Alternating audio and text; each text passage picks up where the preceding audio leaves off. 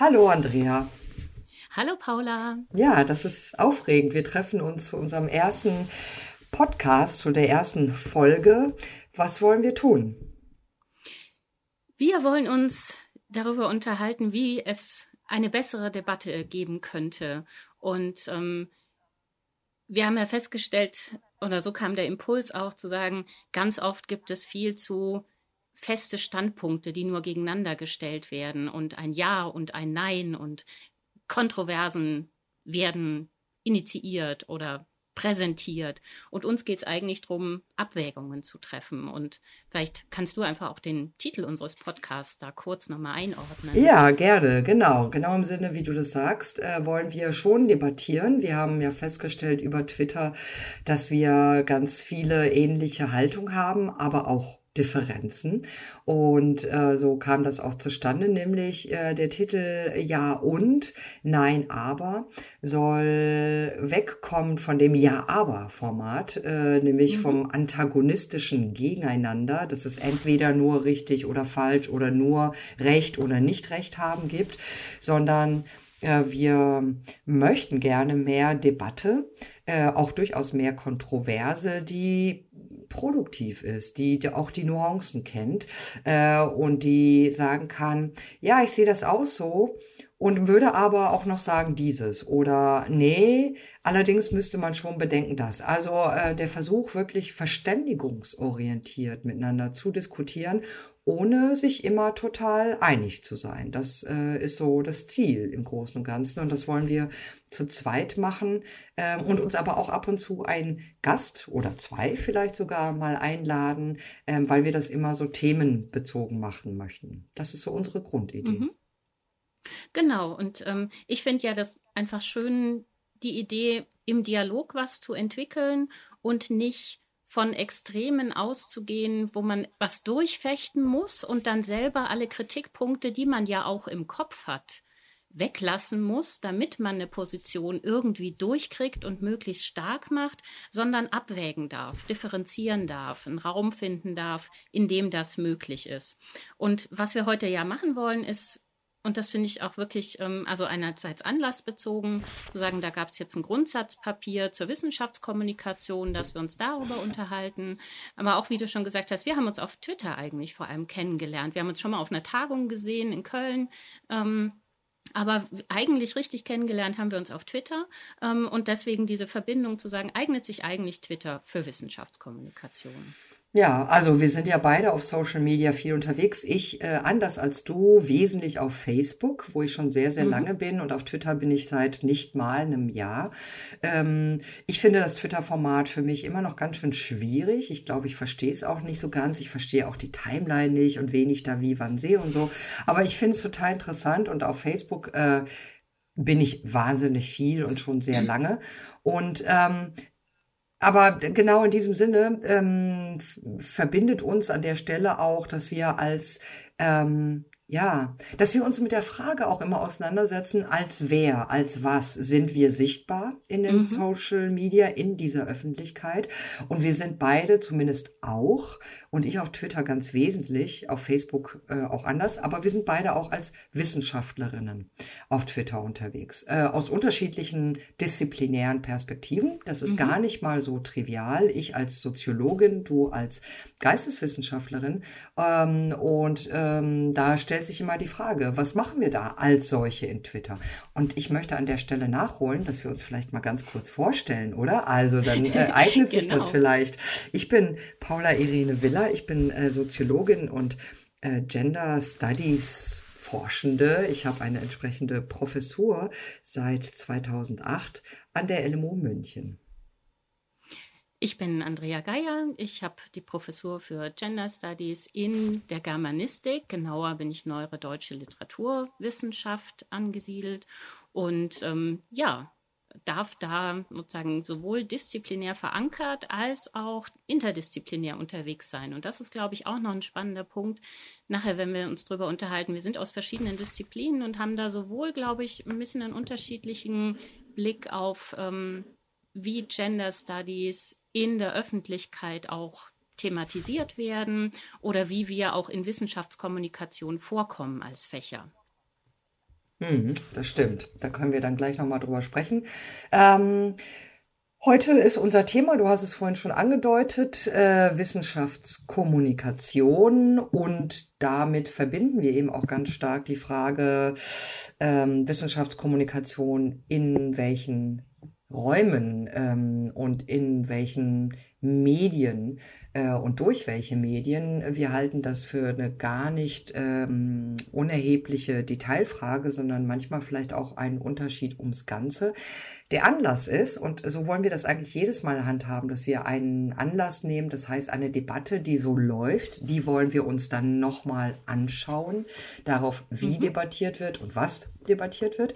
Und ähm, die Debatte, die wir uns heute vornehmen, ist, Wissenschaftskommunikation. Und zwar, weil die Wissenschaftsministerin vor einigen Tagen äh, über Medi mehrere Medienkanäle, das heißt äh, Blogs, Interviews, analog wie online und in einem Grundsatzpapier ihres Ministeriums, ähm, ja, kundgetan hat, äh, dass äh, das ein Schwerpunkt nun werden wird im Wissenschaftsministerium, die Wissenschaftskommunikation nämlich. Und konkret steht der Vorschlag im Raum, dass Forschungsförderung ähm, auch diese Dimension Wissenschaftskommunikation bei Forschungsanträgen extra gewissermaßen belohnt, berücksichtigt. Anders mhm. gesagt, wer Wissenschaftskommunikation in einem Forschungsantrag ähm, berücksichtigt, mitdenkt, äh, hat bessere Chancen auf eine mhm. entsprechende Förderung. Ähm, und in der Allgemeinheit ist es dort formuliert. Da steckt schon, würde ich gerne noch äh, abschließend äh, jetzt ähm, sagen, da steckt schon ein großes Problem drin, dass nämlich diese Aussagen der Wissenschaftsministerin in diversen Interviews und so weiter überhaupt nicht differenzieren, weder nach Öffentlichkeiten, mhm. also wohin, es ist immer von der Gesellschaft und die mhm. Öffentlichkeit die Rede. Und zweitens wird auch nicht differenziert, und das finde ich ganz schön dubios, ja, auch politisch wird nicht gesagt, es geht um die Forschungsförderung, die wir als BMBF äh, ähm, fördern. Es hört sich mhm. in den Statements so an, als sei das jetzt allgemein gewissermaßen für alle Forschungsförderung. Und da gruselt es mich ja ein bisschen, weil da würde ja die Ministerin oder das Ministerium auch sehr deutlich die eigene Zuständigkeit weit überschreiten. Mhm. Genau, ich glaube, das sind schon mal zwei wichtige Punkte. Das eine ist, welche Impulse sollen da gesetzt werden und welche Implikationen, also was schwingt da eigentlich alles sonst noch an Erwartungen oder auch an, ähm, an Bildern, die gerade von dem, vom Status quo gezeichnet werden mit. Und ähm, das eine ist zu sagen, also ich finde ja durchaus einen positiven Impuls, den ich selber auch immer wieder versuche, in meine Disziplin jetzt als Germanistin reinzusenden, ähm, erklärt mehr. Also, ne, so, das ist eine wichtige Sache. Also, was wir tun in der Lehre zum Beispiel, ist unglaublich interessant und ist anschlussfähig an ganz viele Debatten, zum Beispiel im Feuilleton. Da ist es relativ einfach zu sagen, Schau her, wir sind relevant jetzt mal in dem Relevanzmaßstab, der sich nicht weiter erklären muss, sondern der irgendwie offensichtlich ist. Und das andere ist aber, wenn wir in so Debatten mitmischen, können wir ja vielleicht auch überhaupt mal darüber reden, was Relevanz eigentlich bedeutet, welche mhm. Relevanz für wen. Also so wie du es jetzt auch gesagt hast, die Frage ist, wer spricht eigentlich mit wem und wer spricht worüber mit mhm. wem. Und mhm. diese Idee von Wissenschaftskommunikation wir müssen einerseits fragen, genau, was ist eigentlich Öffentlichkeit heute? Wer spricht da mit wem auf welchen Kanälen und was ist in dieser Wissenschaftskommunikationsidee eigentlich gedacht? Und da würde ich sagen, das ist, wenn so Begriffe fallen wie Chefsache oder so, klingt das doch wieder ein bisschen, naja, sagen wir mal zentralistisch oder ne, es gibt halt eine Person, die macht die Wissenschaftskommunikation. Das wäre so gar nicht meine Idee in Forschungsprojekten, sondern möglichst viel auf möglichst vielen verschiedenen Arten. Was dann natürlich das Problem hervorruft, wie evaluiere ich das? Und das wäre so mein zweiter Punkt. Evaluierbarkeit ist ein ganz wichtiger Aspekt in diesem Grundsatzpapier. Und da gruselt es mich ja ein bisschen, mm. weil gerade die Vielgestaltigkeit von Wissenschaftskommunikation, also wirklich eine dialogorientierte und nicht PR-orientierte Wissenschaftskommunikation, was wir ja machen sollen, das sagt das Grundsatzpapier, nicht PR, wirklich Dialog, die ist, glaube ich, in vielem gar nicht evaluierbar. Also ich kann schön sagen, wenn ich ähm, Hochglanzbroschüren drucke, dann kann ich sagen, wie viel und wo habe ich die verteilt, aber natürlich nicht, wer hat die gelesen und was damit gemacht. Aber wie wollen wir eigentlich unseren Dialog, den wir auf verschiedenen Kanälen führen, so evaluieren? Also da bin ich wirklich sehr skeptisch. Ja, äh, eigentlich teile ich diese Skepsis, aber ich würde auch gleichzeitig eine Skepsis, die ich angesichts dieser Skepsis habe, jetzt mal stark machen, vielleicht stärker, mhm. als ich sie im Großen und Ganzen meine, aber jetzt auch, um das zu diskutieren und einmal auszusprechen. Ich glaube ja, dass, ähm, jetzt sage ich das auch fast noch ein bisschen böse, in den Geisteswissenschaften noch mehr als in den Sozialwissenschaften, aber auch bei uns in der Soziologie und so weiter, die Skepsis gegenüber quantifizierbaren Evaluationen mhm. und Impact und so weiter eine ganz schön ähm, vermeintlich kritische Attitüde ist. Das findet man immer mm. bäh. Ja, so das ist schon irgendwie immer gar, gar nicht äh, reflexiv und oh, das sind Zahlen und das ist immer schlimme Standardisierung. Und ich teile einerseits diese Kritik, aber ich finde, was dabei oft übersehen wird, und an dieser Stelle wäre es wirklich auch interessant zu diskutieren, es wird übersehen, dass Standards, äh, Metriken, Skalen, die also sowas irgendwie messen sollen, ähm, auch ein Effekt von Emanzipation sind, von Demokratisierung, um es mal sehr stark zu sagen, nämlich, dass es nicht mehr klar ist, naja, wenn die dort was sagen, dann ist es immer schon gut. Wenn der Professor spricht, dann ist das immer schon wunderbar, sondern Lass uns mal genauer evaluieren, was wirklich passiert, äh, was äh, wer sagt, wo das ankommt und so weiter, um wirklich nach mh, also nach Kompetenz und nicht nur nach Vorschussvertrauen an die Person ähm, mhm. zu messen. Und das heißt also zu gucken, ähm, wie können wir wirklich äh, meritokratische Prinzipien stärker machen und nicht nur nach Personen gehen. Und das finde ich steckt in Metriken schon auch drin. Das wird manchmal übersehen. Mhm. Da hast du mich jetzt echt bei so einem Geisteswissenschaftlerinnen-Klischee erwischt. Ne? Das ist, äh, glaube ich, ganz gut, das auch mal nochmal gesagt zu bekommen. Ähm, und wenn ich mich aber frage, woher das kommt, dass das mein Impuls ist, so zu reagieren, dann hat das natürlich mit Umwälzungen zu tun, die wir jetzt schon länger ähm, mitmachen, die so unter diesem Etikett unternehmerische Hochschule laufen, wo wir die Erfahrung machen, das eigentlich nur noch existiert, was in irgendwelche Tabellen passt und quantifizierbar ist. So. Ähm, und die Frage, wie entstehen die Kriterien dafür, was in diese Tabellen hineinkommt, was überhaupt gezählt wird und wie gezählt wird. Ähm, das heißt, nach welchen Kriterien, wie solche Standards für Messbarkeit entwickelt werden, da würde ich sagen, das ist auch eine erfahrungsgesättigte Skepsis, ja, die wir irgendwie aus diesen Verfahren herauskommen, dass Systeme sozusagen eigene Dynamiken entwickeln und eigentlich dann nicht mehr das schaffen, was du sagst, diesen Raum, um überhaupt über Standards sprechen zu können. Ja, weil wenn ich diese Verfahren entwickle, wäre das sozusagen der Raum für dieses kritische Gespräch die Frage ist, wird das passieren? Also da kann man jetzt seine Hoffnung reinsetzen, denn dieses Grundsatzpapier ist ja in vielem noch, ich sag mal vorsichtig offen. Also gerade was ja, zu ja, Social Media ja. findet sich da ja fast mhm. überhaupt nichts. Mhm. Ähm, ähm, man, und man kann jetzt die Hoffnung haben, dass da mit möglichst vielen gesprochen wird und Ideen entwickelt werden, wie diese Standards und Qualitäten bemessen werden und wie das ähm, wo gemacht wird. Ähm, man kann aber natürlich auch ähm, eine gewisse Skepsis haben, insofern als in dem Papier schon so ein paar neuralgische oder sagt sagen für mich neuralgische ähm, Bezeichnungen oder ähm, sozusagen Formulierungen fallen, wie dass bestimmte Fächer sozusagen scheinbar klarer auf dem Schirm sind als andere. Und das wäre natürlich ja. nicht gut, wenn sich da das sozusagen einfach fortsetzt. Ja, das, ja. das würde ich aufgreifen und auch noch stärker kritisch formulieren tatsächlich. Äh, ich äh, werde sehr hellhörig und das kennen wir nun auch seit einigen Jahren, wenn ähm, Wissenschaft, ich würde deutlich sagen, also verflacht und darin auch verfälscht wird auf die Herstellung von nützlichen Evidenzen und Fakten. Und wenn man sich die Statements jetzt anschaut, genau wie du sagst, die Formulierungen, äh, dann wird schon deutlich, dass da so ein Verständnis von Wissenschaft angelegt ist, das von einer bestimmten Form von Wissenschaftlichkeit ausgeht. Und diese Form ist nicht falsch, diese Form ist nicht äh, unsinnig und diese Form ist sehr wichtig.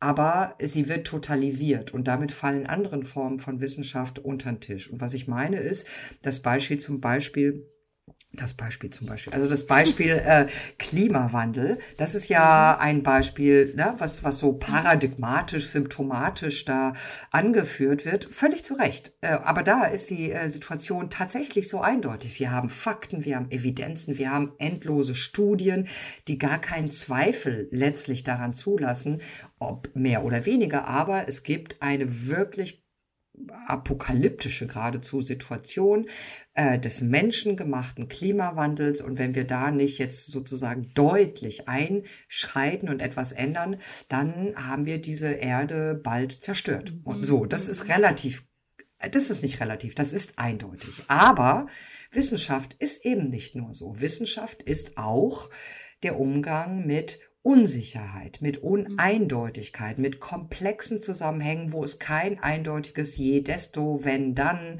also Kausalitäten gibt.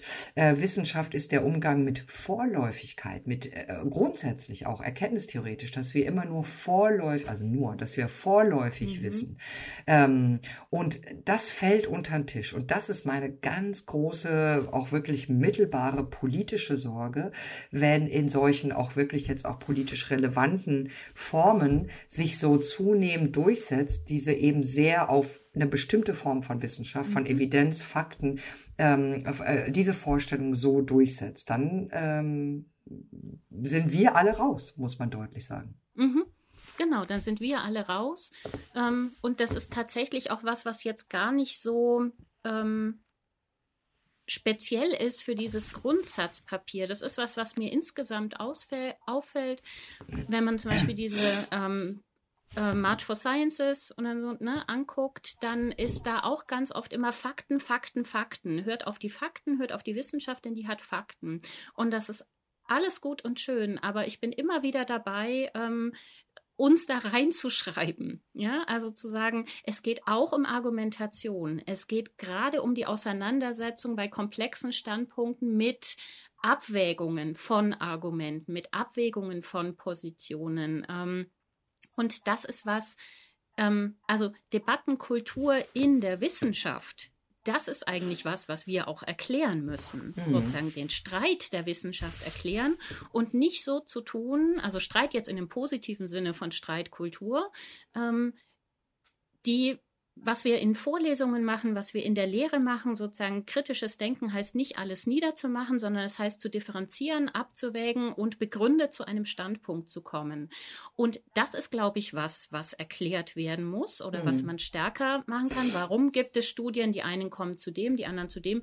Und sozusagen da stärker eine Sensibilität zu wecken dafür, wie Wissenschaft funktioniert und nicht dieses, wie vermittle ich Ergebnisse, also diese Vermittlungsorientierung auf Vermittlung. Mhm. Das ist mir immer zu wenig. Wissenschaft muss sich erklären, meint meistens Wissenschaft muss ihre Ergebnisse erklären. Aber und eigentlich müssen wir viel machen. mehr, genau, und nützlich machen, was bringe ich der Gesellschaft? Mhm. Und da würde ich erstmal sagen, also A, wir sind Teil der Gesellschaft, B, ähm, unsere Bringschuld, wenn überhaupt, besteht eigentlich vor allem darum, darin zu sagen, ähm, wie wir arbeiten und das besser zu erklären und nicht zu sagen, ja, okay, wir machen halt, was wir tun. Ähm, das hat für niemanden irgendwelche Bedeutung, das würde ich ja auch nicht sagen. Also ich bin überhaupt kein Elfenbein, also immer wenn es um Elfenbeintürme geht, dann bin ich so am Schreddern. Ähm, sag, nee, das sind wir nicht. Ne? Was heißt Schreddern an der Stelle? ähm, ja, wenn man so, so ein Bild hat, zu sagen, ähm, zerstören, so. so. also destruktiv. Okay, Elfenbeinturm ja, ja. bin ich überhaupt nicht, zu sagen, wir sind sowas wie, wir sind klein und fein. Und ja, ja, das verstehe ich schon. Ja, ja, ne? genau. Genau, sondern ganz umgekehrt, ich finde, wir können ganz viel erklären, aber das bedeutet, weil wir dann sozusagen erst, wenn wir das tun, auch unsere Kriterien zum Beispiel für Relevanz erklären können. Und darum muss es gehen. Wie arbeiten wir? Was ist relevant nach den Standards der jeweiligen Fächer auch? Ich glaube, dass das eine Diskussion ist. Und da würde ich uns in der Bringschuld sehen, das mehr zu machen ähm, und nicht zu sagen, na gut, wenn sie uns nicht verstehen, dann verstehen sie uns halt nicht. Ähm, aber den Raum zu öffnen und nicht ja. zu sagen, Wissen, Fakten, Vermittlung. Ich würde das äh, ergänzen und äh, einen anderen Aspekt, ähm, ich weiß nicht, ob stärker machen, aber auch sehr stark machen, ähm, nämlich aufzuklären Also so mhm, mhm, konventionell, altmodisch sich das anhören mag, aber ich glaube gerade, also eigentlich alle äh, großen Bereiche in den Wissenschaften, Natur, Kultur, Sozial, Geistes, andere Wissenschaften und auch die Studies so im Bereich zwischen den Disziplinen, ähm, tun das fast automatisch, oftmals ohne es selber vielleicht zu wissen, zu merken. Und dann machen wir es manchmal systematischer, manchmal weniger, nämlich die Gesellschaft über sich selber aufzuklären, mhm. ähm, in allen Bereichen, also auch die Naturwissenschaften, ja, die auch sozusagen darüber aufklären, was da alles geschieht, wenn äh, wir einen Ball werfen, physikalisch, was alles geschieht, wenn wir uns ernähren ähm, in jeglicher Hinsicht, was alles geschieht in unserem Körper, ob auf molekularer, genetischer, äh, neuronalen, wie auch immer Ebene. Und ich würde fast sagen, fast gleichermaßen klären wir in den Sozialwissenschaften darüber auf, ja, was das Soziale ist, wie es funktioniert, was wir also tun, während wir mhm. etwas tun. Äh, und das merken wir ja meistens äh, nicht oder ähm, wie Entscheidungen zustande kommen und so weiter und so fort. Und die Geistes-Kulturwissenschaften gleichermaßen an der Stelle, also genau wie du ja auch sagst, wie kommen Relevanzen zustande, welche Begriffe verwenden wir, wie deuten wir die Welt und wie verhandeln wir sie und uns darin, etwa in Literatur, in Medien ähm, und äh, in der Sprache oder in Gesten und so weiter und so vieles fort. Und diese diese Form auch der Aufklärung, die eben nicht darin besteht, äh, wenn äh, dann äh, und äh, so ist es richtig oder das sind die Fakten, mhm. ähm, das, äh, das kommt ja generell, finde ich, ziemlich unter die Räder. Da würde ich dir auch bei dem March for Science sehr recht geben, also dass da so ein scientistisches Programm mhm. äh, formuliert wird, was ich hoffe da, oder ich denke, da sind wir uns einig, ähm, was nicht per se falsch ist, aber mhm. eben ein sehr äh, nicht beschränkter, aber ein Teil des äh, weiten Feldes dessen, was Wissenschaft ist. Mhm. Genau, ich glaube, das kann man schon noch mal einordnen. Einerseits finde ich, dass das zum Beispiel, also March for Science wichtig ist in der Situation, wo es eine Grund, wo man denkt, man muss gegen eine grundsätzliche Skepsis von Wissenschaft, zum Beispiel beim Klimawandel, ähm, angehen, dann braucht man sozusagen, okay, es gibt hier Studien und es gibt ähm, klare Fakten und ne, vertraut der Wissenschaft. Ich verstehe diese Impulse und die sind natürlich auch wichtig, aber es gibt ja nicht nur das die Skeptikerinnen so, sondern es gibt eigentlich, hat sich jetzt ja wieder gezeigt, ähm, glaube ich, im, ähm, im Wissenschaftsbarometer. Es gibt ein großes Vertrauen ja. in die Wissenschaft. Und dieses Publikum holt man ja gerade überhaupt nicht ab oder erreicht man überhaupt nicht, wenn man sozusagen nur diese Faktenorientierung macht, sondern das wäre es, wo man hingehen könnte und sagen, hallo, ähm, wir müssen mehr darüber sprechen, wie wir arbeiten. Und da geht es dann nicht um grundsätzlich Vertrauen in Wissenschaft oder nicht, sondern ich glaube, ähm, man verschenkt eine große Chance, wenn man sich da so klein macht und das einengt und sagt, wir müssen nur, die Zielrichtung ist nur Vertrauen oder, oder Skepsis, sondern zu sagen, die eigentliche interessante Aufgabe der Wissenschaftskommunikation ist die Auseinandersetzung zu mhm. da Einblicke zu geben. Also ich mich, mhm. mich merke, dass ich selber vor dem Wort Vermittlung immer so ein bisschen mhm. zögere, wie jetzt gerade auch, lag mir wieder auf der Zunge. Aber das ist tatsächlich, glaube ich, eins meiner zentralen Probleme. Von der Mittl Vermittlung weg, so wie du sagst, aufklären, erklären, sich präsentieren mit dem, was man anzubieten hat, ja. ähm, statt zu sagen, wir vermitteln an jemanden. Ja, da würde ich dir recht geben. Eine Sache, die ich selbstkritisch und kritisch an unsere Felder hin sagen würde, das mhm. ist vor allem die Gender Studies an der Stelle, vielleicht auch Teile der Soziologie, wobei als Fußnote wir in der Soziologie können uns gerade wirklich nicht beklagen über mangelnde Aufmerksamkeit. Also das ist schon verrückt, ja. Ich merke das, ich bin ja auch ähm, im Vorstand der Deutschen Gesellschaft für Soziologie ähm, und äh, bekomme umso mehr mit, also was, ähm, wie, wie präsent die Soziologie, einzelne Soziologen und Soziologinnen ähm, in den Medien sind und zwar wirklich mit mit viel eben diesen Deutungsfragen, ja, also mhm. reflexiv. Ähm, das ist schon toll. Und gleichzeitig gibt es so eine Zerknirschung, die einfach nicht wegzukriegen im Fach, dass wir immer gar nicht genug vorkommen.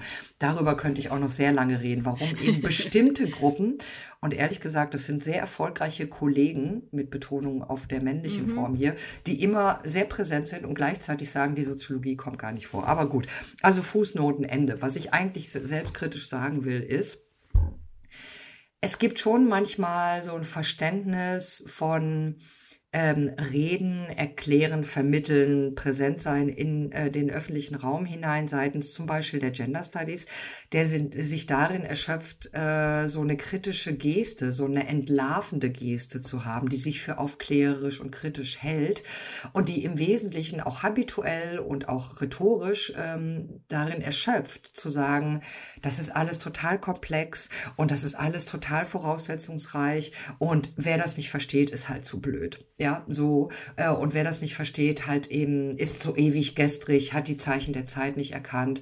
Ähm, und da wenden wir uns sozusagen echauffiert und amüsiert mhm. ab.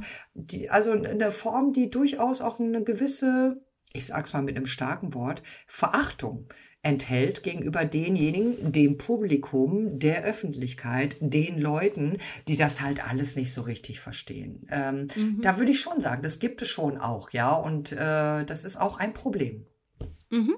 Also da würde ich dir absolut zustimmen und gleichzeitig sagen, hat sich da nicht schon sehr viel verändert. Also ich merke zum Beispiel, dass mich Twitter dazu erzogen hat, in gewisser Weise, ähm, klar zu formulieren. So. Und gerade auch bei Aktionstagen, die jetzt ja auch wieder anstehen, wie For Gender Studies, ähm, kommen wir vielleicht gleich noch drauf, ähm, sozusagen tatsächlich zu sagen, okay, ich erkläre jetzt mal kurz ganz konkret aus der Vorlesungen, Einführung in die Gender- und Postcolonial Studies. Mit einer Folie gebe ich einen Impuls zu sagen, das ist das, was wir machen. Zum Beispiel Liebesgeschichten in der Literatur. Was passiert mit dem Thema Liebe und Fremdheit? So, mach mal eine Folie und dann mal gucken, was kommt. Und dann bietest du quasi einen Dialog an auf Twitter ist es immer zufällig, wer gerade da ist und sich interessiert. Das ist eine der Gefahren oder sozusagen Fairnisse der Wissenschaftskommunikation.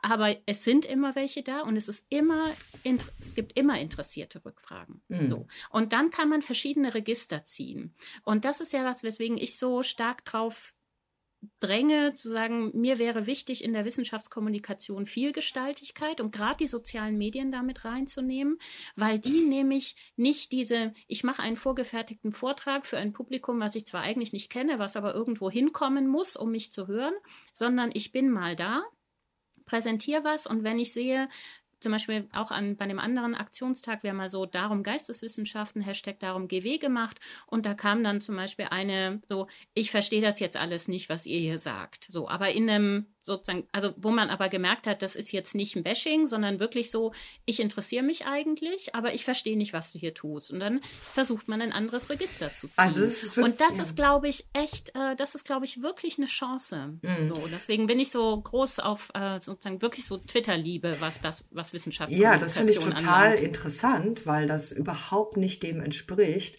wie über Twitter etwa im mhm. Feuilleton oder auch im politischen äh, Raum oder in diesem Schnitt Schnittmengen, intellektuellem, politischen Raum gesprochen wird. Twitter, viel mehr noch etwa als Facebook, gilt ja als toxisch gerade für mhm, die mhm. Kommunikation mhm. über komplexe Sachverhalte, die immer auch eine komplexe Kommunikation womöglich auch beinhaltet, nämlich, dass man sich mal mehr Zeit nimmt, dass man nicht mit einem Wort oder einem Satz auskommt ähm, oder auf der Basis, genau wie du das ja auch beschreibst, nämlich einer äh, neugierig, aber verständigungs- und verständnisorientierten Nachfrage kommt. Und da ist das wirklich so, dass du das immer so mhm. erlebst? Ich wäre ja deutlich skeptischer, auch gerade im Vergleich Facebook, Twitter.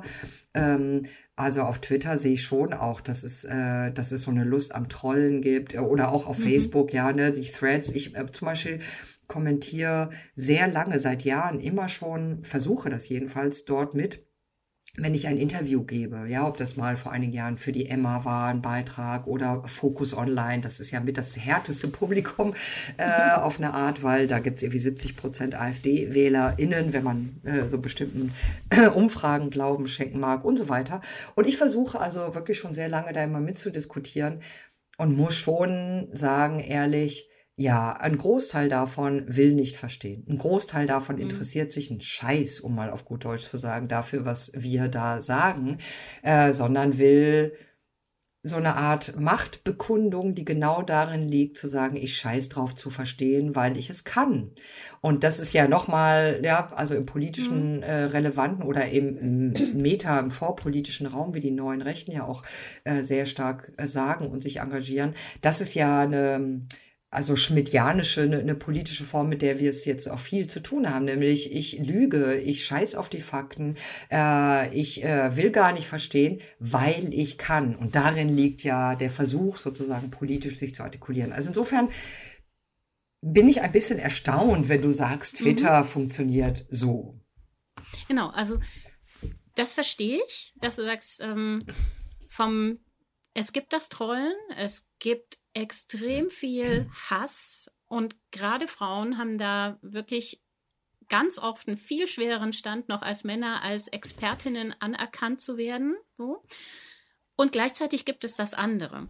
Und das ist die Erfahrung, die ich, die meine Twitter-Erfahrung eben eigentlich ist, zu sagen, ich habe den Unterschied zwischen dem, was das sogenannte wahre, echte, analoge Leben ist und dem, was ähm, Twitter ist, sehe ich nicht so stark, denn ich sehe eher so, dass sich ganz viele Menschen auch im sogenannten realen Leben in Blasen bewegen und äh, Twitter ist keine davon abgekoppelte, sondern in vielfacher Weise mit anderen Blasen in Verbindung stehende. Also ja, ich bin auch auf Twitter in einer wundervollen Literaturblase, wo ich mich super wohlfühle, aber ich bin nicht nur da. Also ich habe neulich mal jemanden geschrieben, ähm, jeder Mensch ist ein Verbindungselement verschiedener Blasen. Und so würde ich das auch sehen. Das sind wir alle auf Twitter auch, ähm, nach unseren Interessen.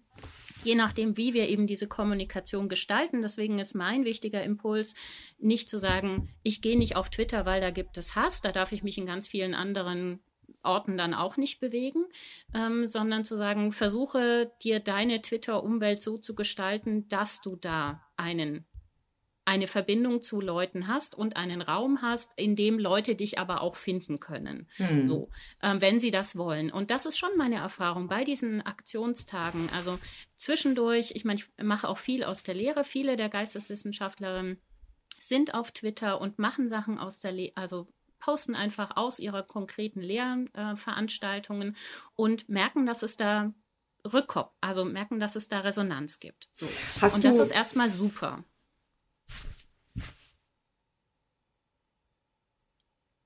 Ähm, oh, jetzt war, war, warst du beim letzten kurz weg, aber okay. Mhm. Äh, soll ich jetzt weitermachen? Okay. Mhm. Ähm, ja, ähm, ist auch meine Erfahrung. Also ich äh, habe schon mehr noch, weil ich da schon so lange unterwegs bin, auf Facebook als auf Twitter die Erfahrung gemacht, dass wirklich auch sich daraus wirklich, wirklich interessante ähm, Impulse, Debatten weiß ich gar nicht. Das habe ich so auf, auf uh, Twitter noch nicht erlebt, auf Facebook sehr wohl. Also Facebook, ich liebe wirklich Facebook gerade dafür. Ähm, das ist ja mein, ja tatsächlich wissenschaftspolitisch-intellektueller Salon. Es ist, äh, mit mhm. manchen teile ich da auch mein Wohnzimmer.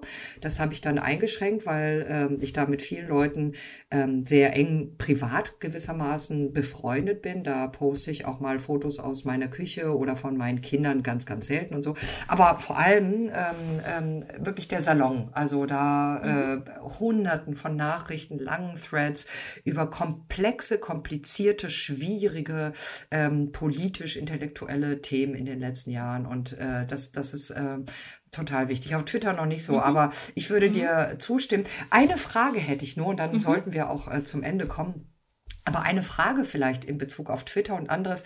Hast du nicht manchmal die Sorge, dass, äh, dass wir das jetzt äh, immer mehr machen? Wir posten Vorträge, wir, also wo, wenn wir irgendwo sind, wir posten Folien aus Vorlesungen, wir posten Kommentare aus Seminaren, wir posten äh, alle möglichen Dinge, unsere Studis posten Blogposts und was wir alles da tun.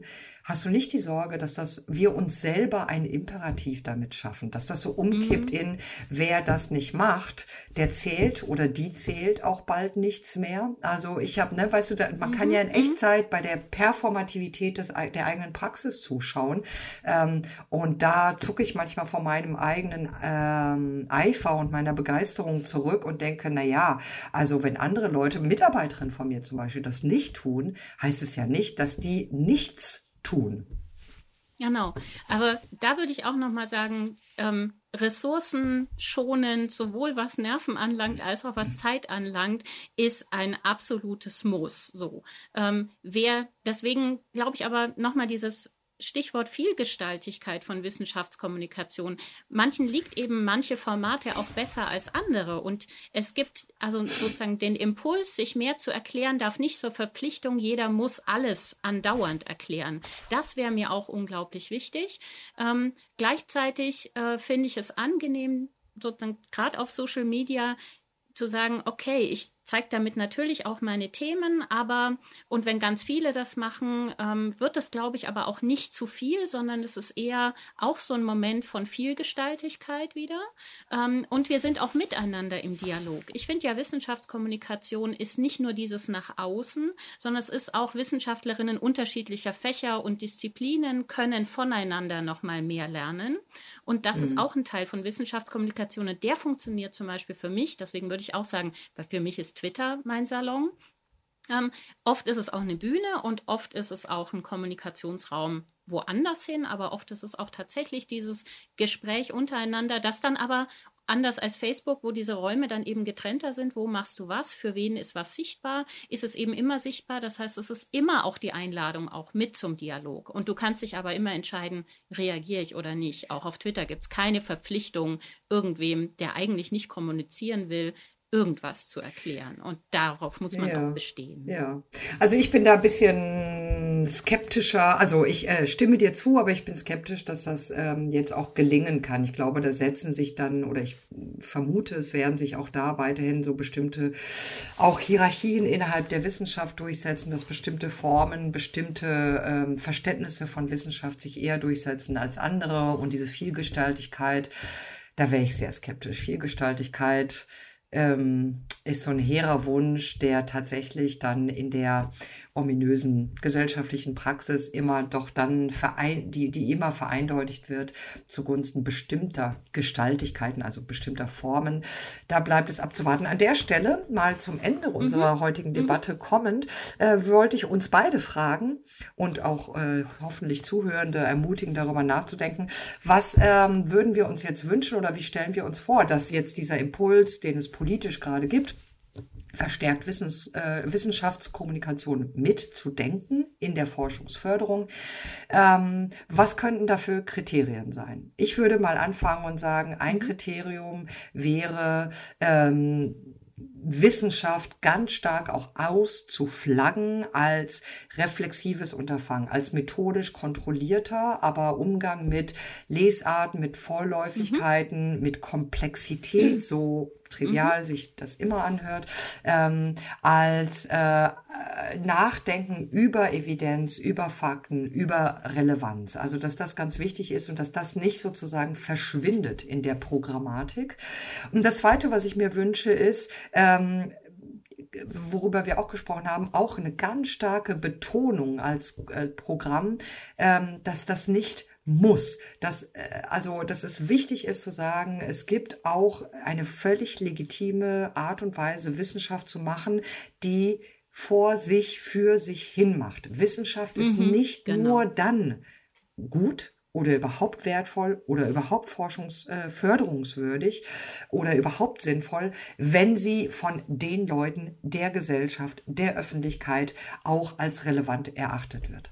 Mhm. Das genau, also das würde ich komplett unterschreiben und vielleicht noch hinzufügen, dass mir wichtig wäre, ähm, einerseits sozusagen tatsächlich dieser Punkt Social Media, also wer über Öffentlichkeit und dieses Kriterium, wer erklärt wem was, ähm, sozusagen über die verschiedenen Kanäle nochmal stärker nachzudenken, ähm, mit, ne, vor dem Hintergrund dieser ähm, Chefsache einerseits gut, weil wichtig, andererseits, äh, was bedeutet das? Äh, welche Wege werden hier sozusagen ähm, zum Dialog werden hier vorgeschlagen? Ähm, und dass sich möglichst viele beteiligen oder beteiligt werden an diesem Gespräch aus verschiedenen Disziplinen. Das wäre mir, glaube ich, das mm, Wichtigste. Ja.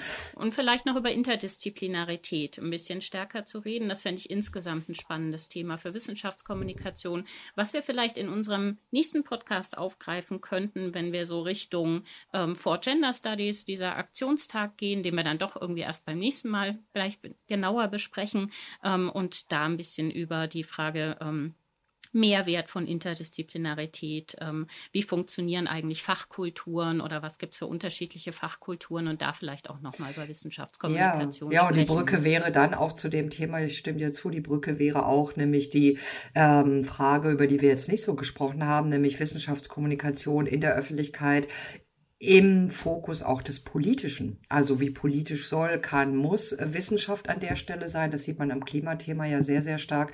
Ähm, und ähm, ja, was, was heißt das da, politisch zu agieren und so weiter. Und das, äh, der Hinweis auf Interdisziplinarität finde ich äh, total wichtig, auch jetzt schon, weil äh, mir ist äh, die ganze Zeit noch durch den Kopf gegangen, dass äh, wenn so getan wird, auch von mir vorhin, ähm, dass so dieses Thema Klima so eindeutig sei und da gibt es Fakten und Evidenzen, stimmt es einerseits, aber so klar und evident ist es andererseits dann doch nicht. Also wir streiten auch zu Recht ja immer wieder auch im Alltag darüber, was bringt das, wenn ich jetzt keine Plastiktüten mehr verwende? Ist das wirklich das Entscheidende? Und äh, Shaming von Leuten, die fliegen und so weiter. Also da gibt es gar nicht so viel Evidenz und so.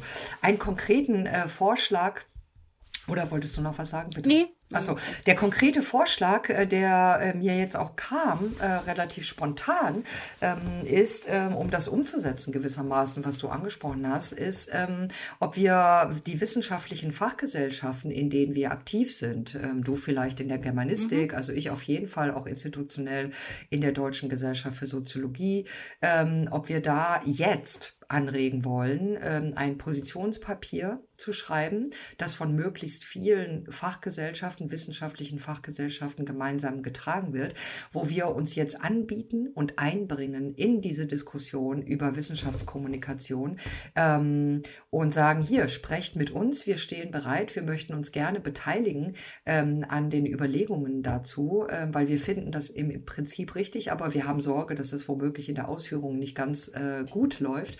Und ähm, das jetzt mal offensiv und aktiv anzugehen, das ähm, wäre mein Vorschlag jetzt. Mhm. Ja, finde ich gut. Ähm, das unterstütze ich einfach. Gut. Okay. Ja. Gut, Paula. Dann danke ich dir für das Gespräch. Gleichfalls. Freue ich äh, mich auf das nächste ja, Mal. Gleichfalls. Für eine bessere Debatte. Ich hoffe, auch alle, die zugehört haben, äh, debattieren jetzt äh, weiter. Und ähm, in diesem Sinne sehen wir uns oder hören uns, muss man sagen, ähm, beim nächsten Mal. Genau, und sehen uns auf Twitter. Auch lesen uns auf Twitter. Richtig, auf allen möglichen Kanälen. Ja, bis dahin. Gut, bis Tschüss. dann. Tschüss.